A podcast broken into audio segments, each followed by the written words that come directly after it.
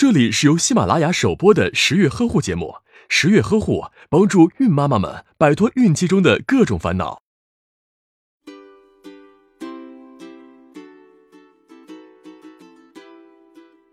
听说产检时有个检查叫 NT，NT 是什么？难道这和 ET 有什么关系吗？对很多孕妈妈来说，NT 检查这个词还是比较陌生的。其实。NT 就是颈部透明带英文的缩写，是通过 B 超测量胎儿颈后透明液体层的厚度，来预测胎儿疾病风险的检查。NT 是一个伟大的发现，因为它把胎儿刚开始发育没多久的外形特征和长大后也许才能发现的染色体和心脏等疾病联系了起来，这简直太牛逼了！一般情况下，NT 超出正常范围值越多。胎儿患染色体疾病或心脏及其他畸形等异常的概率就越高。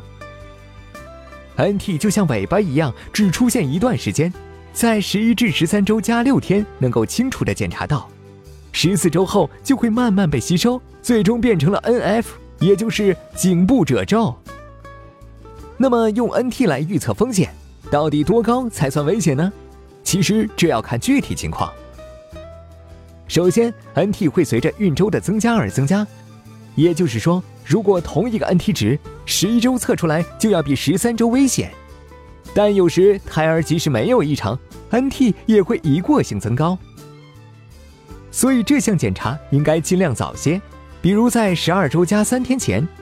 如果十三周后 NT 较高，就可能没机会复查，不知道是一过性的还是真的高了。